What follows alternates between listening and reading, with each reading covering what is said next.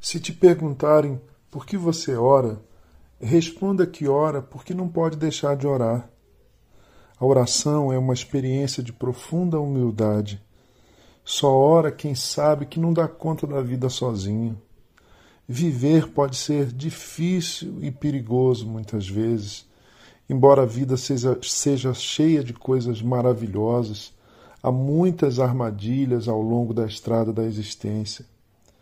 Então, quem sabe que não consegue enfrentar os desafios diários sozinho, os desafios constantes e enormes da vida, ora, responda que a oração é uma experiência de quebrantamento. A gente se humilha diante de Deus, reconhecendo nele a fonte de esperança que tanto precisamos para vencer as lutas. Por isso a imagem de alguém ajoelhado, orando, é tão forte só os humildes e quebrantados oram de verdade, porque não tem ninguém a quem recorrer melhor do que o Eterno.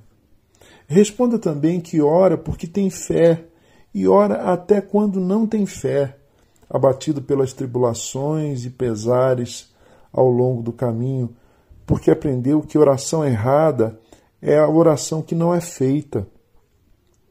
Diga que não ora apenas quando tem vontade. Isso é uma das piores conversas fiadas do nosso inimigo.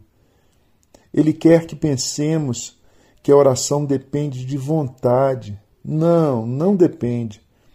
Oração depende de precariedade, impotência, fraqueza. Talvez seja exatamente por isso que orgulhosos detestam crentes e o seu irritante hábito de orar. Oração é coisa para gente fraca, eles dizem, e é mesmo. Crer que há um Deus que se revela como nosso Pai Celestial e que se dispõe, apesar de sua glória, grandeza, majestade, força, a ouvir as nossas orações, isso, eles dizem, é coisa de gente bem fraca da cabeça e do coração. Estão certos.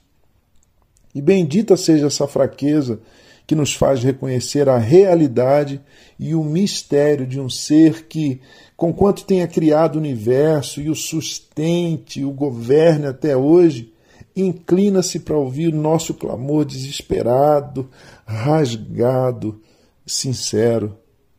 É por isso que uma vez perguntaram ao gênio da ciência, Albert Einstein, sobre o que ainda deveria ser estudado, e o brilhante físico respondeu: Investiguem a oração. Sim, meus irmãos e minhas irmãs, a oração é um mistério e uma realidade. Responda isso a quem te perguntar por que insiste em orar. Diga: Eu oro porque quero e preciso lidar tanto com a realidade quanto com o mistério da vida. Mas não se esqueça de dizer que, mais do que tudo, Orar é agradecer. Diga que ora para dizer socorro, Deus, e para gritar perdoa-me, Deus. Mas que ora também para dizer obrigado, Deus, muito obrigado. E eu te amo, Deus, eu te amo.